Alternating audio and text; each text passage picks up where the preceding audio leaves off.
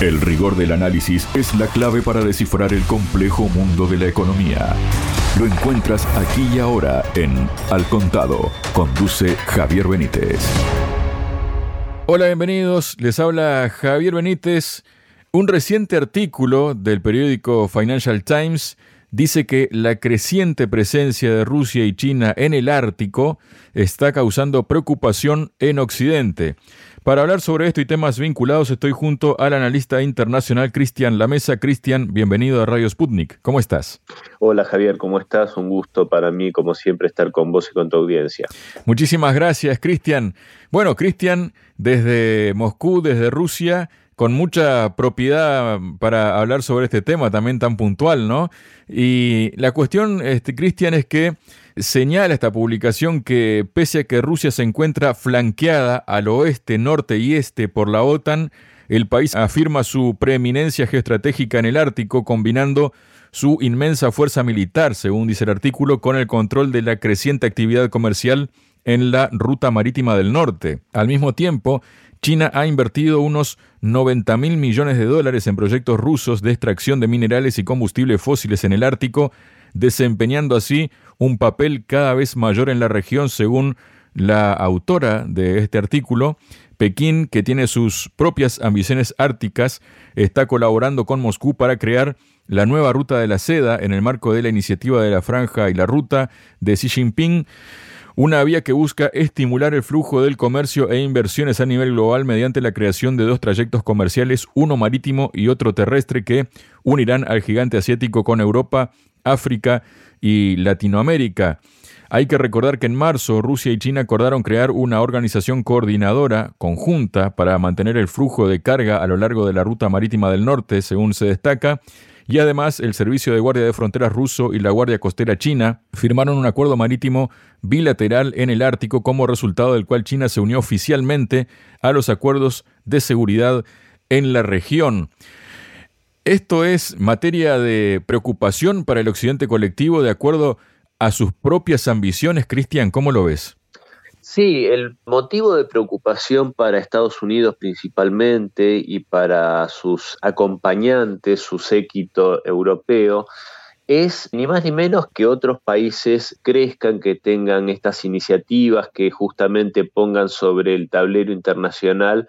la posibilidad de interacción entre naciones en las cuales la relación sea del mutuo beneficio. Entonces, por eso es que vemos esta gran preocupación porque justamente como vos bien lo mencionabas, esta alianza estratégica que ya lleva años y que se profundiza cada vez más entre Pekín y Moscú, genera todo este tipo de proyectos que están relacionados por un lado con el proyecto inmenso de China de la franja y la ruta y también con el proyecto ruso de esta ruta del norte que, como vos bien sabés, acorta muchísimo las rutas marítimas utilizando la enorme flota de rompehielos nucleares que tiene Rusia para poder llevar a cabo el tráfico por esta ruta. Y todos estos elementos que le dan una competitividad enorme a este bloque que ya podemos definirlo como tal, el de Rusia, el de China, los BRICS, etcétera, y todo el conjunto de países ¿no? que se están uniendo, ya sea, como decía antes, a través del proyecto de la franja y la ruta o de los BRICS puntualmente, esta ventaja competitiva enorme, por supuesto que deja en un lugar bastante desventajoso a Estados Unidos y a sus socios. Pero esto no es ni más ni menos que el hecho de trabajar en función de la libre competencia y de un mundo que ellos mismos, que el mismo Occidente ha planteado. Ahora, como de repente, y esto se ve muy puntualmente en el caso de China, China jugando con las reglas de Occidente le gana la partida, entonces es hora de cambiar las reglas. Esa es la arbitrariedad a la que nos tiene acostumbrados siempre este llamado Occidente colectivo. Y yo creo que en este tema también más allá de los proyectos puntuales de gas y todos los enormes proyectos que se vienen dando por parte de, Rusia en sociedad con China, esto también pone de relieve, es también parte de esta enorme preocupación de Estados Unidos que, como yo suelo decir, se durmió en los laureles después de la caída de la Unión Soviética y al día de hoy simplemente esto que yo nombraba, la flota que tiene de rompehielos nucleares Rusia, hay que ver lo que tiene en comparación Estados Unidos navíos totalmente obsoletos que no tienen ningún tipo de capacidad para realizar esto respecto a lo que es la flota rusa. Entonces, por supuesto que a mi modo de ver, para equiparar esta asimetría, que no es ni más ni menos que fruto de la ineficiencia, tanto que se habla muchas veces en el capitalismo de la eficiencia, en este caso Estados Unidos ha mostrado una ineficiencia enorme, buscan suplirlo con amenazas militares de las cuales hemos hablado sobradamente en cuanto a las mismas por parte de la OTAN contra Rusia, por ejemplo, y también contra China, utilizando a Taiwán como para equiparar esta que decía yo recién, esta falta de competitividad en la que han caído no solo Estados Unidos, sino Europa. Cristian, en este sentido, ¿no? Según una publicación reciente del Financial Times, Estados Unidos está apuntando directamente a la capacidad de Rusia para exportar gas natural licuado por primera vez, dice, en una medida que podría causar perturbaciones en los mercados energéticos globales que Washington hasta ahora ha querido evitar. Los países europeos continuaron importando GNL ruso incluso tras el inicio de la operación militar especial en Ucrania por parte de Moscú, que desencadenó una crisis energética después de que precisamente el Kremlin recortara el suministro de gasoductos al continente. Hasta hace poco, Estados Unidos ha tratado de evitar interrumpir los flujos para no aumentar la presión sobre los aliados que luchan contra la escasez, pero a principios de noviembre, este noviembre, el Departamento de Estado de Estados Unidos anunció sanciones a un nuevo desarrollo ruso conocido como Arctic LNG-2, que es este del que estamos hablando precisamente, ¿no? Lo que de hecho impide, en teoría, que países de Europa y Asia compren el gas del proyecto cuando comience a producir el próximo año, según funcionarios y abogados y analistas. Francis Bond, especialista en sanciones del bufete de abogados McFarlands, dijo que al apuntar al operador del proyecto, Estados Unidos busca toxificar el proyecto en su totalidad y ejercería presión sobre cualquier empresa no estadounidense, o sea, sobre las estadounidenses no hay presión, que planee comprar flujos del Arctic LNG-2 pero bueno, ¿realmente cree Estados Unidos, sigue creyendo Estados Unidos que sus sanciones van a surtir efecto después de todo lo que ha pasado en el último año, teniendo en cuenta además que todo el mundo se las rebusca para seguir comprando el gas o petróleo ruso a través de terceros, como lo está haciendo, por ejemplo, la propia Europa? Sí, eh, a ver, las sanciones que está poniendo Estados Unidos contra Rusia y secundados por prácticamente toda la Unión Europea son, por un lado, selectivas porque, como vos bien dijiste, a empresas norteamericanas no las afecta, afecta a empresas de otra nacionalidad. Con lo cual ellos, a ver, por ejemplo, un dato concreto, el combustible nuclear ruso no fue sancionado por Estados Unidos. ¿Por qué? Porque en gran medida dependen de él para sus centrales nucleares en suelo norteamericano. Entonces,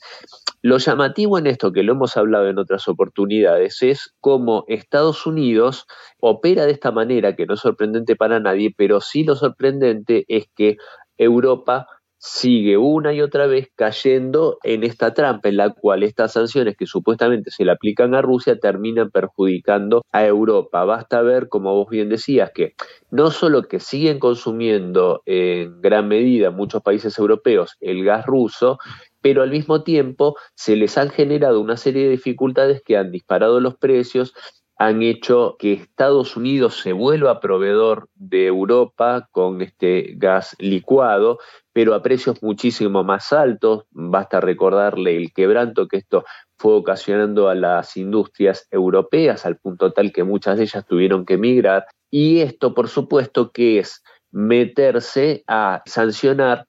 a un negocio ruso que por supuesto le va a hacer competencia directa al gas licuado de los Estados Unidos. Entonces, en esa medida vemos nuevamente cómo este mecanismo, estas sanciones unilaterales y discrecionales que se toman por fuera del marco de la Carta de las Naciones Unidas, no hacen más que beneficiar o perjudicar de acuerdo a los negocios particulares de algún país, en este caso, por supuesto, que Estados Unidos.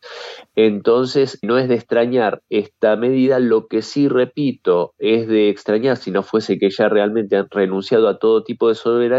es la actitud de los europeos que siguen una y otra vez haciéndole el juego, si se me permite la expresión, a Estados Unidos en perjuicio de su propia economía y de su propio bienestar. Y mientras tanto, Rusia, por supuesto, que sigue haciendo su trabajo, sigue haciendo su juego, por decirlo de algún modo, y a pesar de estas mismas sanciones, sabe que va a poder seguir comerciando porque si no es directamente, estos países que no pueden desprenderse de la necesidad que tienen de hidrocarburos y si finalmente no hacen esta compra directamente a Rusia, terminará siendo como es en la actualidad y como es desde prácticamente febrero de 2022, que lo hacen a través de India, a través de China o a través de otros países, triangulándolo y pagando costos muchísimo mayores. Así que eso es lo que en cierta medida se vuelve incomprensible y más todavía con una situación bélica en Ucrania que ya prácticamente está definida. Volviendo al primer artículo sobre el que comentabas o comentábamos, Cristian, según esto, las aguas del norte, es decir, el Ártico, probablemente constituyan un entorno marítimo en disputa comercial, política y militar y por consiguiente la presencia de China y Rusia en el mar Báltico enciende las alarmas de los aliados de la OTAN, pero también señala que geográficamente Rusia tiene las riendas del poder mientras que el gigante asiático controla los flujos financieros. La corporación nuclear estatal rusa Rosatom proporciona a los barcos extranjeros permisos para viajar a lo largo de la ruta marítima del norte, así como asistencia en la construcción de rompehielos nucleares, convirtiendo a Rusia en el administrador de sus puertos en el Ártico. Y por otro lado, Torgmol, una empresa china de transporte y logística, y su filial más reciente, New Shipping Line, prestan servicios del transporte costero chino-ruso en el Ártico. ¿A qué se enfrenta el occidente colectivo en este ámbito? Cristian, ¿tienen alguna posibilidad de intentar llevar adelante sus planes de por alguna forma decir, asfixiar estos proyectos que tienen Rusia y China allí en el Ártico? Yo sinceramente creo que no. No los tienen porque, en rigor de verdad, enfrentar, pretender asfixiar a Rusia o a China mediante sanciones, mediante amenazas militares u otras especies, es bastante diferente a pretender hacerlo con Venezuela o con Cuba o con Corea del Norte, sin desmerecer a ningún país. Yo creo que todos los países merecen el mismo respeto y la misma consideración en el marco de las naciones, ¿no? Eso marca la Carta de las Naciones Unidas. Ahora bien, dado el músculo militar que tiene Rusia, dado la potencia económica que tiene China, también tienes un músculo militar, aunque no en la medida de, del país euroasiático. Pero estos dos elementos, el poder económico y el poder militar, hacen por supuesto que estas amenazas por parte de Occidente sean mucho más tenues, se vean licuadas, porque en rigor de verdad no son los tiempos en los cuales con un bloqueo militar o con algún tipo de amenaza de esta naturaleza se puede llegar a, obligar a un país con el poderío que tiene Rusia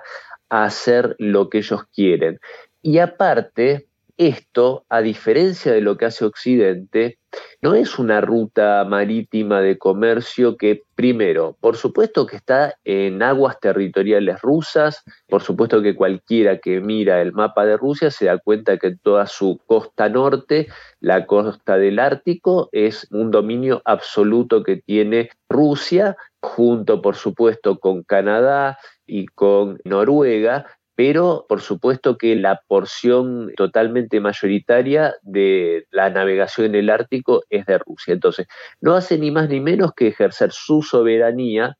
en estas aguas territoriales y generar con su propia inversión, con su propio esfuerzo, con su propia flota de rompehielos nucleares, eh, generar una ruta de comercio que es muy ventajosa para todo el mundo que quiera navegar por sus aguas. Rusia no hace ni más ni menos que ejercer su soberanía y permitir la navegación por esas aguas de acuerdo a sus condiciones, las cuales no son para nada arbitrarias, sino que son condiciones como las que cualquier país pone con estas características. A diferencia de lo que hace, por ejemplo, Estados Unidos, cuando tiene la potestad sobre aguas territoriales propias o de otros países y puede, y de hecho lo hace, por ejemplo, restringir el tráfico de buques, por ejemplo, de Venezuela, a través del canal de Panamá, como hace unos pocos días hablaba con unos colegas. Entonces, en este sentido, nuevamente, vemos cómo este occidente colectivo hace gala de esta arbitrariedad que simplemente busca los fines de perjudicar a otros países en beneficio propio, en contraposición con, en este caso puntual, estamos hablando de Rusia, que genera un desarrollo, repito, con su propio esfuerzo, con su propia tecnología en su territorio para brindar una ventaja a todos los países que quieran ser parte de este proyecto. Y por supuesto que esto, como ya lo hemos dicho, en sociedad con China, que yo creo que en ese sentido no se puede augurar más que un futuro brillante para esta sociedad entre Pekín y Moscú. Cristian, hablando de todo esto, ¿no? De las sanciones y demás sobre los recursos energéticos rusos, ha hecho unas declaraciones el director de Gazprom, Alexei Miller, en una entrevista con el programa Moscú Kremlin Putin, difundida este domingo por el periodista Pavel Zarubin, dijo que el gas ruso sigue fluyendo hacia varios países europeos que han declarado haberlo rechazado Dijo, las operaciones de intercambio son bastante comunes y sabemos que el gas ruso va a muchos países que han declarado su negativa a consumir gas ruso. Las moléculas en el gasoducto principal no tienen bandera. ¿Qué reflexión te merece esto, Cristian? La reflexión es sencilla, es de vuelta la hipocresía de Occidente que dice una cosa y hace otra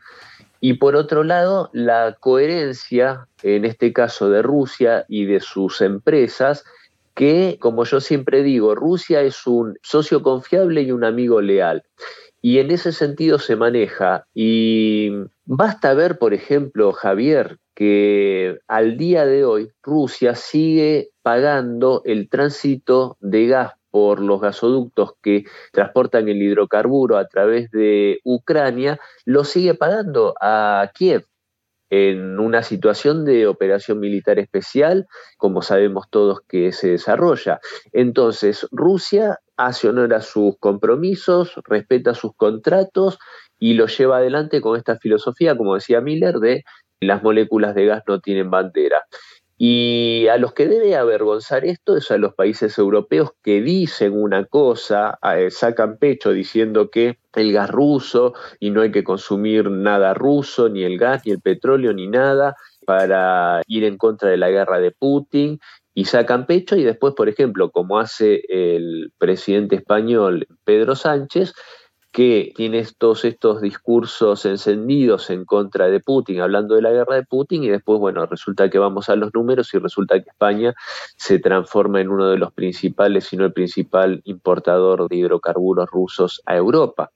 Entonces, yo creo que en ese sentido, porque aparte, no tienen forma de prescindir de los mismos. El tema es que hayan sido tan torpes de dejarse llevar por Estados Unidos esta situación en la cual tienen que o prescindir de un elemento vital para la economía del viejo continente o caer en estas hipocresías en las cuales realmente terminan teniendo una imagen que da un poco de vergüenza ajena para el resto de los países del mundo, creo yo. Muchas gracias, Cristian. No, por favor, Javier, un abrazo grande y el agradecido soy yo por participar en tu programa. La economía, eje central de lo que pasa en el mundo en un análisis constructivo y sin rodeos. Al contado.